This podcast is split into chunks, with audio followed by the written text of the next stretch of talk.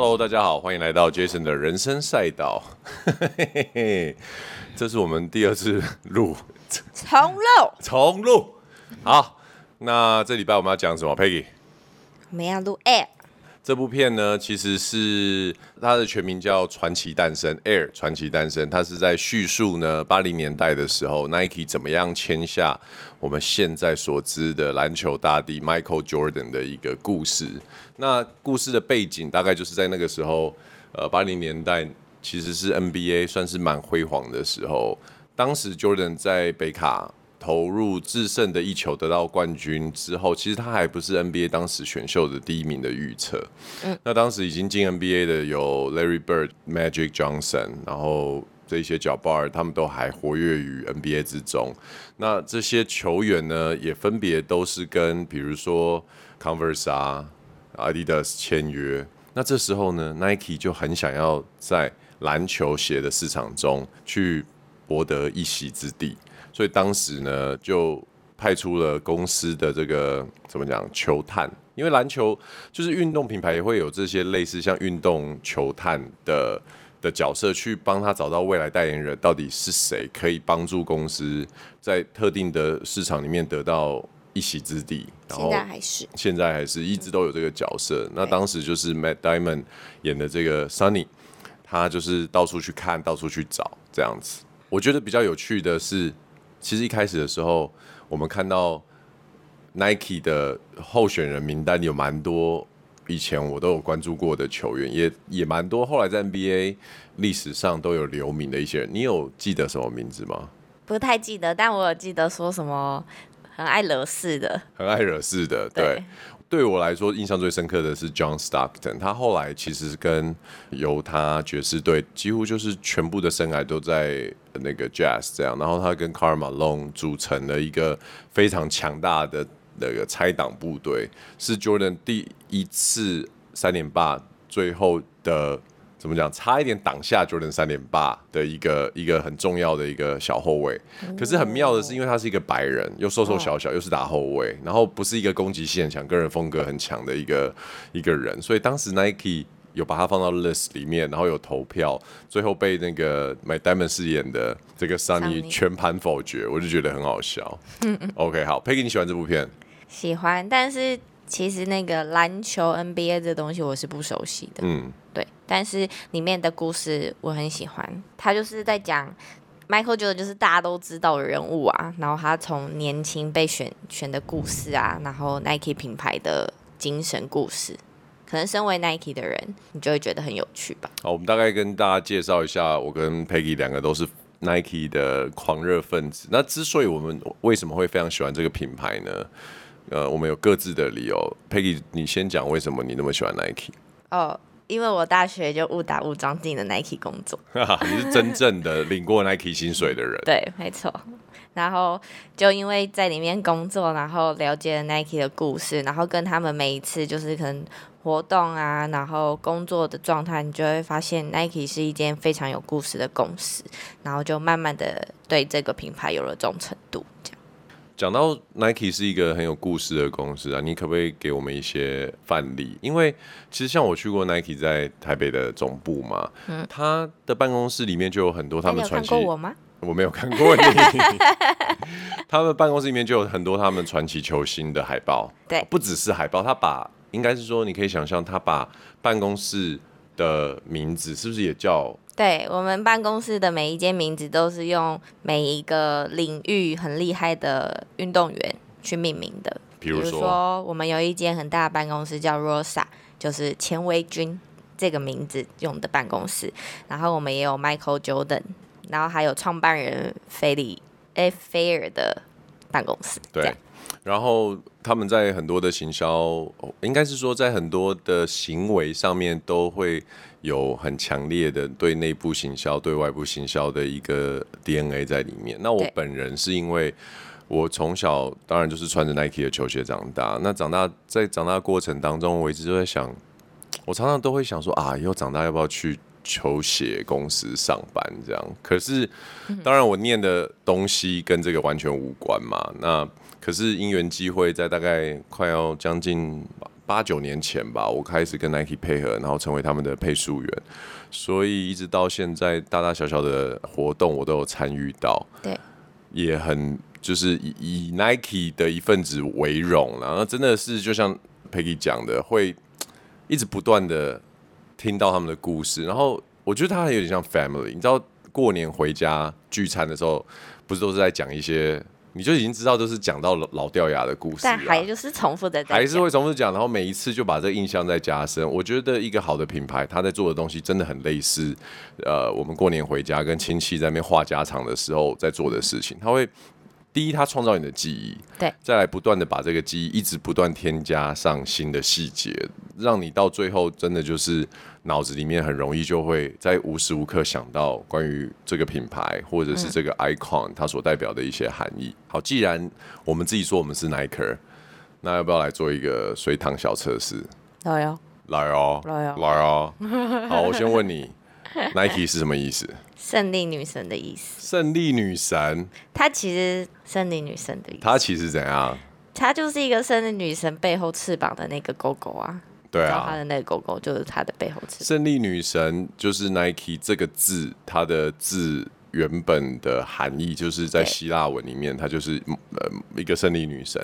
我们好像在讲废话，你们上网 Google 就知道了啦。那它代表飞翔嘛，也也代表了 Nike 在最初期的时候是以呃跑步鞋这样的产品在市场上打下基础，所以就像跑步起来像森林女神一样飞翔，并且赢得佳绩的这样的一个含义。好，对，第二题，那你知道 Just Do It 从哪边来的吗？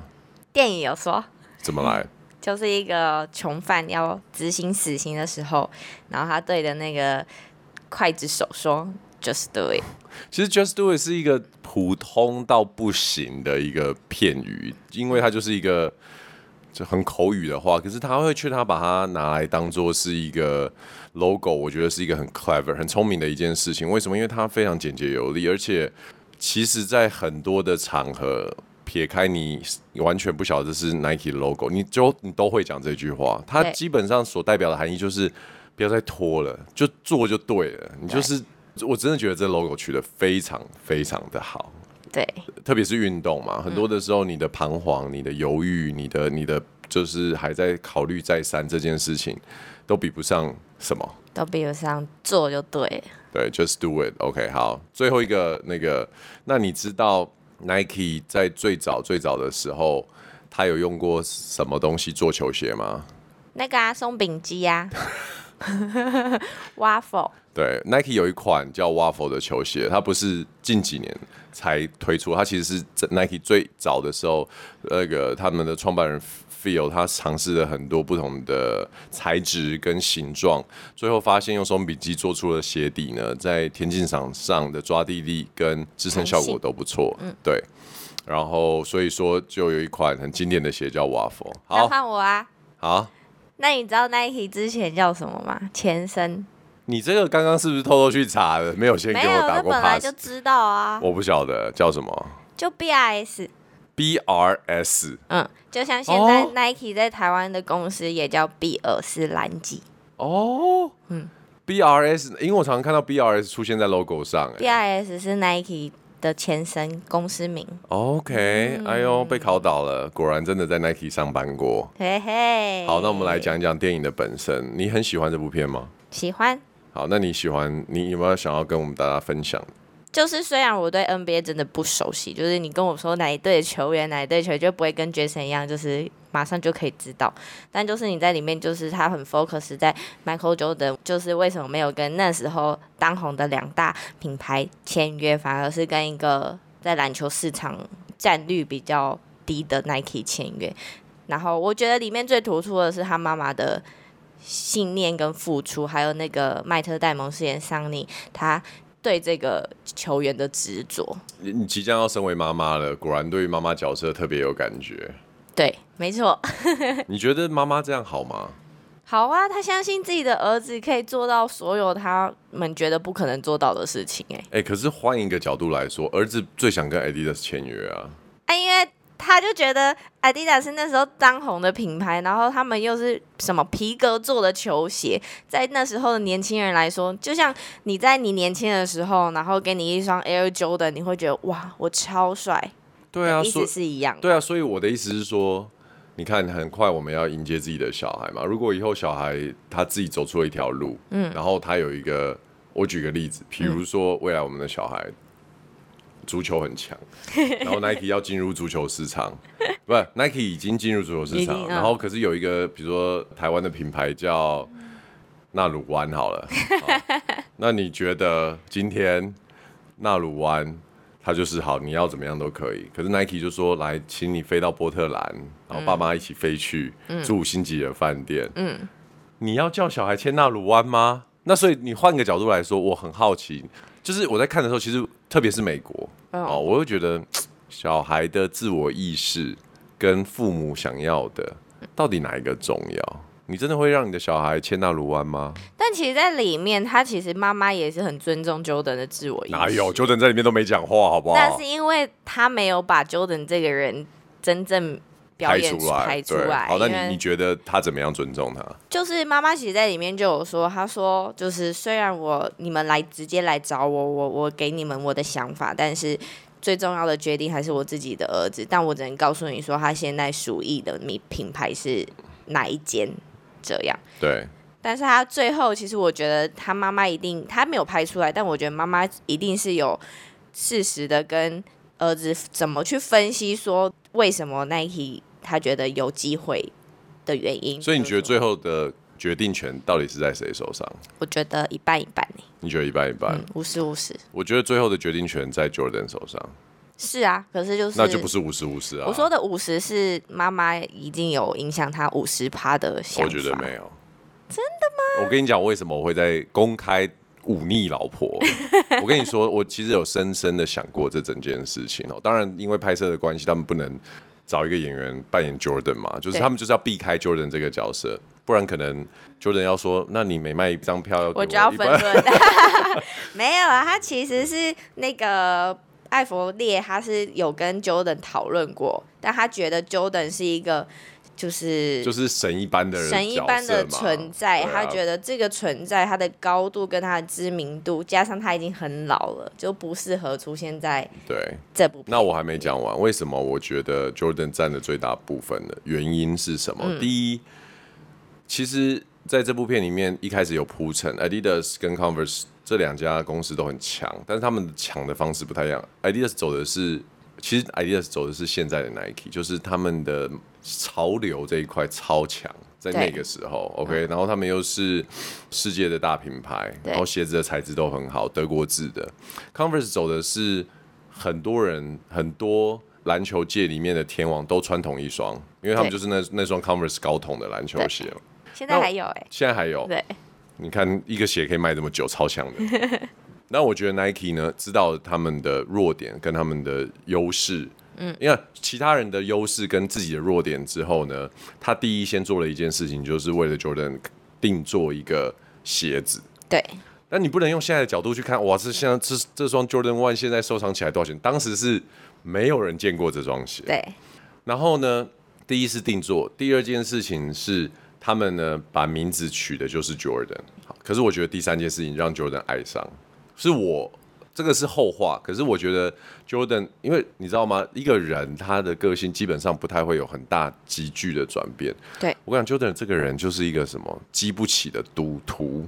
我跟你说，第一他很爱赌，真的、哦，你不知道？我不知道，Jordan 超爱赌的，好不好？他你知道有一次总冠军赛，他不是有一个很经典的，就是他趴在皮本身上，因为很虚弱，可是那一场还是赢嘛。嗯。他之所以很虚弱，原因是因为他前一天叫了一个披萨吃。嗯。这个是他们讲的啦，哈、嗯，那吃那个披萨就中毒了。披萨因为是好像是那个是跟 Boston 吗？嗯、反正 Boston。那为什么他们会吃披萨呢？因为他在饭店里面跟人家玩 poker，、嗯、玩到太晚，肚子饿，他就叫了一个披萨。哦，Jordan 超爱赌的。OK，还有他的好胜的性格呢，在高尔夫球场上，嗯，甚至到他最后要 retire 退休去打棒球，都是他就是反正我就是赌一把。好，回过头来有一个打中他。我觉得。当时的 NBA 只能穿白色球鞋，要白色要占八十 percent，他们推出的 Air Jordan One 红色大概占了百分之六十。对，他说每一场我都让你罚，我们 Nike 帮你付钱。对，我觉得这个总。OK，对于 Jordan，你后面如果你有稍微了解这个篮球之神他的心态的话，有一些东西就是让他觉得说，第一，我不想跟别人一样，嗯，哦，第二，我不想要走一些比较 Adidas 的状况，对他来说，可能就会是我可能就要变成在这种很受限、很压抑，因为上面都是 NBA 的大神嘛，对不对？Nike 是唯一一个可以让他称霸，然后又有一个很好的。利基点，因为 Nike 不是一个什么都没有的公司，它是在慢跑，它是慢跑界很有名，在当时，但是在篮球界是还没有发芽。所以我觉得他的这个赌呢，事后证明他赌对，所以我才会回到刚刚讲的。我觉得最终呢，当然这部片花了很多的篇幅在讲妈妈的影响，你没有说错，可是。我我不觉得妈妈有帮他做决定，最终还是还是 Jordan 本人自己去做了这个很重大的一个决定。但我觉得妈妈在那个电影里面就是有表示，就是有让大家去了解说为什么呃妈妈还是有做的努力是，比如说鞋子分红这件事情，就是让这个球员就算在未来不打球了，他还是有一个。很丰厚的收入。对，妈妈，因为当时黑人的状况还是相对比较贫乏一点嘛，嗯、那小孩子能打进任何职业联盟，基本上对每个家庭来说都是一个咸鱼翻身的机会。对。那在这部片里面，对，讲到妈妈，她当然占了一个很重要的角色。哎，是不是你有查到说，这位女女演员其实还是 Jordan 指定的，对不对？对，这个女演员叫维拉戴维斯，然后她是那个就是奥斯卡很厉害的。女演就是得奖的女演员，然后那时候 Jordan 就有亲自指定班说，我要这个演员演我的妈妈，而且其实这整部电影原本没有妈妈这个角色，嗯，然后是班在跟 Jordan 讨论的时候，他才把这些故事都讲出来，然后。班才想说，嗯，那妈妈是一个很重要的角色，才把它放进去。OK，所以这个 Davis 她是一个很有名的女演员，她在二零一二跟二零一七都是时时代杂志的百大人物之一。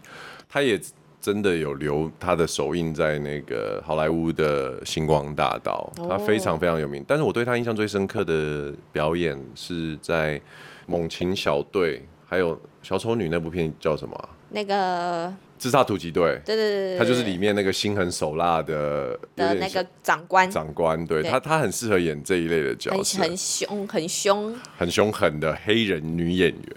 对，然后，但这部片其实就演员的 casting 阵容来说呢，我当时看的海报我就觉得中了。为什么？因为我很喜欢的演员都在里面，除了 Ben Affleck，除了 Matt Damon 之外呢，Chris Tucker 就是以前跟成龙演。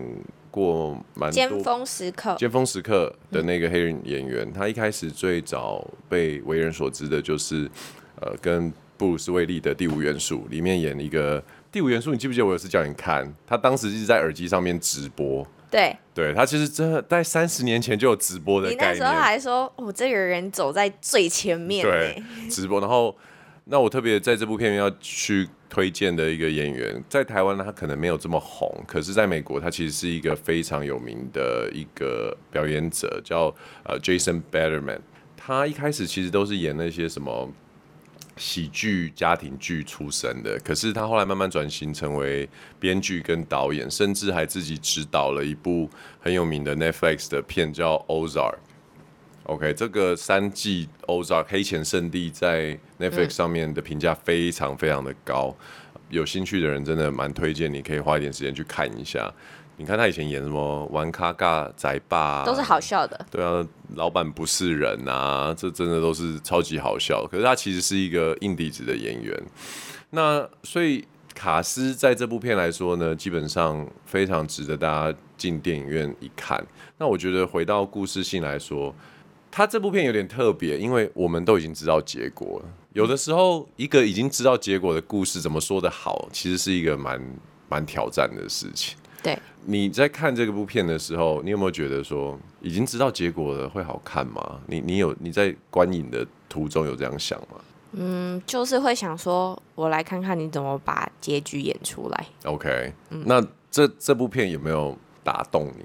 就是说，嗯，是合理的。还是因为只是已经知道结果，所以反正他怎么演，结果都是那样。你觉得在这个转折的过程中，过程中你是怎么想？转折的过程中，就是你在看电影，就是一开始，然后到中间的时候，你一定想说啊，最后一定是会签约成功的啦。但是就想说，他们到底怎么把这个约签成功的？OK。然后果不其然，他就是用一个很动人的故事打动这些人，然后签约成功。嗯就是一贯的 Nike 手法，就是任何的合约啊，任何的 meeting 啊，大家都在讲故事。我最深刻就是我刚进公司的时候，每次开会，然后大家就是搬出自己所有的故事，然后讲出自己想要想要呈现的方式，那你就会觉得这个就是一个故事集散地，这样。可能 Peggy 讲的东西稍微我我帮大家解释一下讲故事的重要性，嗯、因为。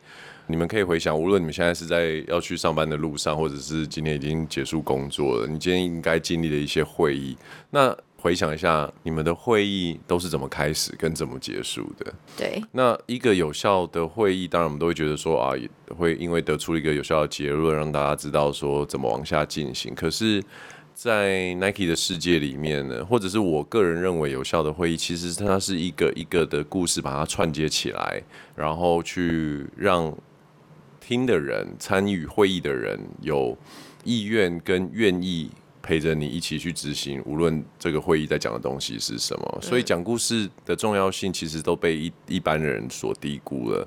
那对啊，你回想一下，你今天有听到什么故事吗？还是会议就是在讲说啊，我们今天就是来开那个 KPI 是什么？KPI 是什么？对，是什么？接下来要做什么？你做什么？我做什么？好，其实这个是超级 boring 的，因为你它既打动不了你的情感，也无法让你真的拿就是产生任何一种使命感。可是在这部《传奇诞生》Air 传奇诞生的片里面，你可以感觉，你可以看到，其实他一直不断的在叙述故事。我在讲的是这个男主角 Sunny，他不止对外。去寻求，就是说好的球员的时候，要跟 Jordan 的家人啊，他的妈妈去讲一个故事。他甚至对内要说服他们行销的头，说服他们老板或者是投资人。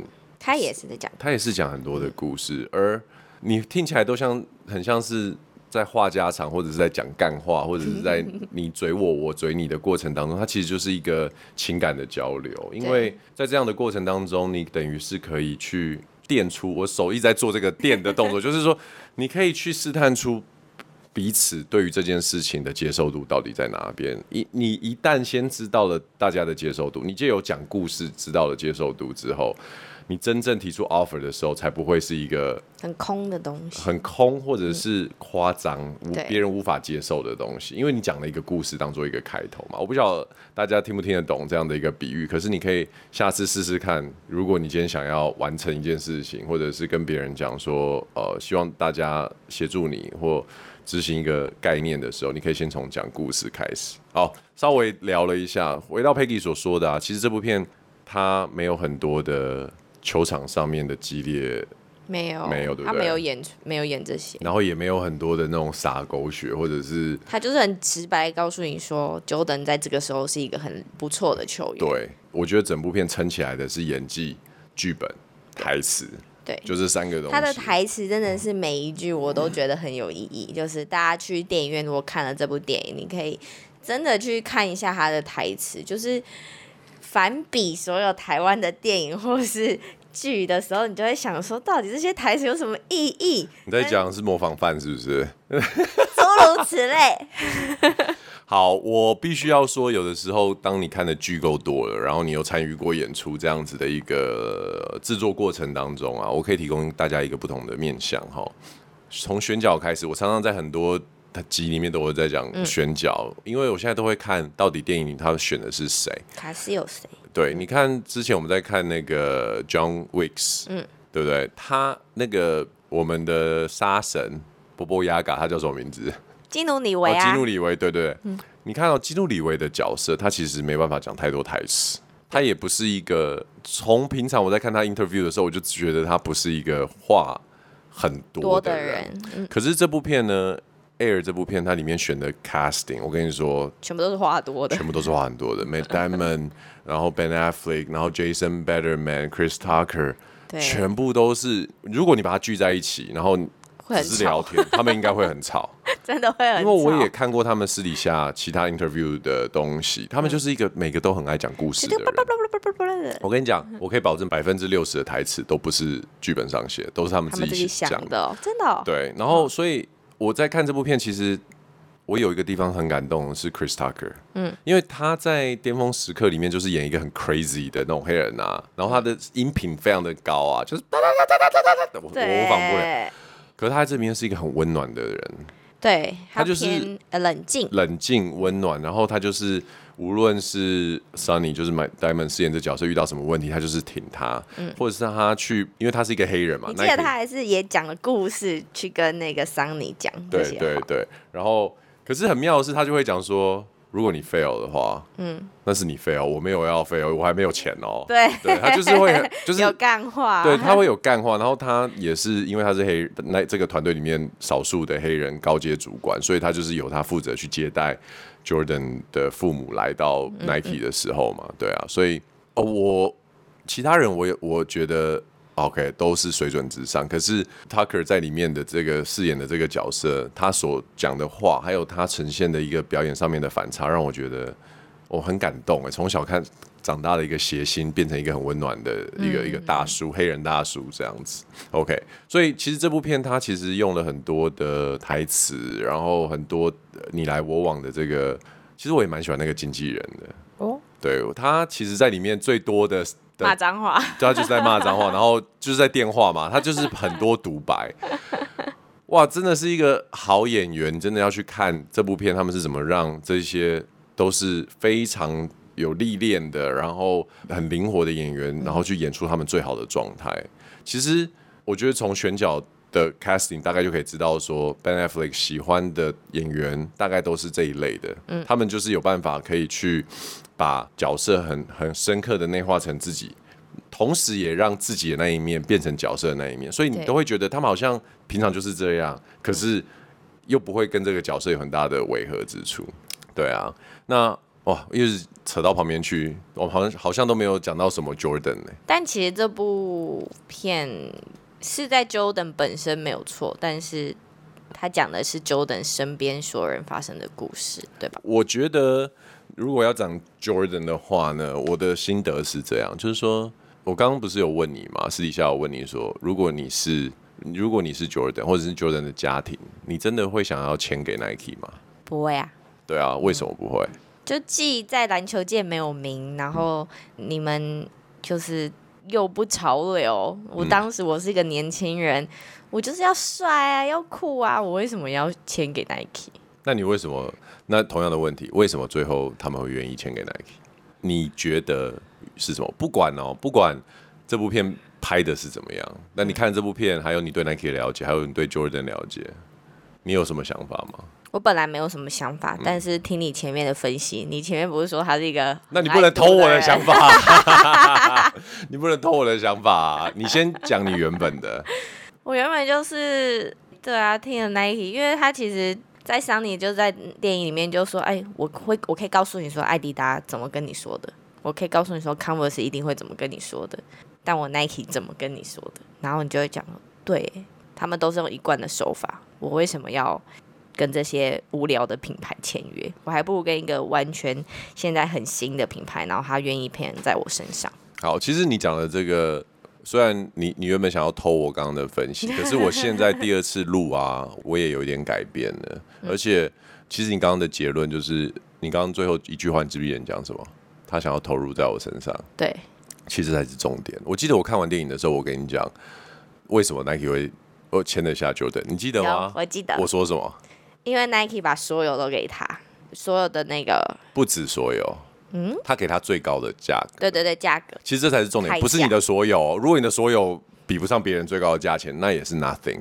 对，我现在想起来，当时我看完电影，我跟 Peggy 讲说，为什么他有办法签得下 Jordan 最高最大最大的原因，我跟你说，就是他的钱是当时 offer 最多的。对，我他是里面写了五十万美金吗？二十五万，二十五万美金吗？签约金吗？对。对然后我就跟佩奇讲，我说我跟你讲，当时呢，因为经纪人已经说 Adidas 可能是十五万嘛，Converse 也可能是十万嘛。然后他一开始没说。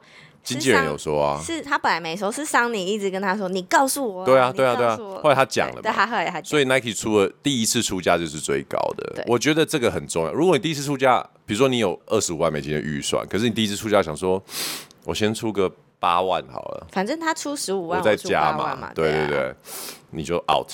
对，OK，这个就是谈判重要的一件事情是 everything 很重要，可是这个 everything 也要够高才重要。嗯那我觉得这个奠定了一件事情，就是好，第一，我们我们最有诚意。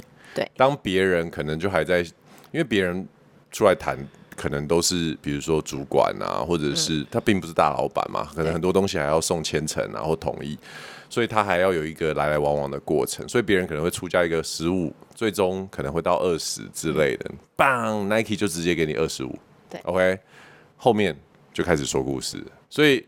其实我第一次录的时候，我讲了一个论点，Peggy 刚刚好像被动摇了，但我真的觉得，其实最核心的根本是一开始的出价够有诚意，再加上再加上刚好品牌跟球员的性格又是相辅相成的，嗯，怎么样相辅相成呢？这两个品牌都他妈超爱赌的。Jordan 是个赌徒，不知道大家知不知道？刚刚我花了一点时间跟 Peggy 解释一下，他是一个非常非常好胜心很强，而且他，你知道他在打高尔夫球的时候可以一个洞哦赌十万块美金。但是他有钱呐、啊。他从年轻的时候就很爱赌了。他以前在北卡罗兰的时候就是在赌投篮，嗯，然后三分线如果赢了的话就是一球十块美金。我还以为你要说今天鸡腿是我的。没有没有没有。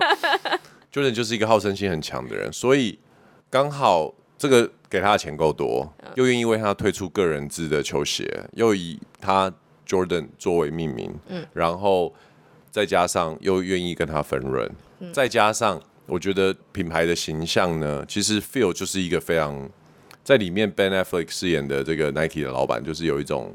东方哲学灵性的那种感觉，对，他都会说我们来冥思，对，我们来冥想，我们我他就拖着光脚这样子走来走去，所以我觉得这种奇奇怪怪的这种不按牌理出牌、比较 wild 一点的风格是蛮符合 Jordan 的，嗯，所以他在这边可以称王嘛，嗯，等于是他虽然。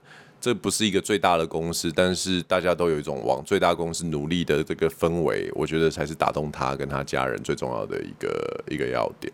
哦，对啊，所以怎么样？这部片推吗？推啊，推推推，五星得得得。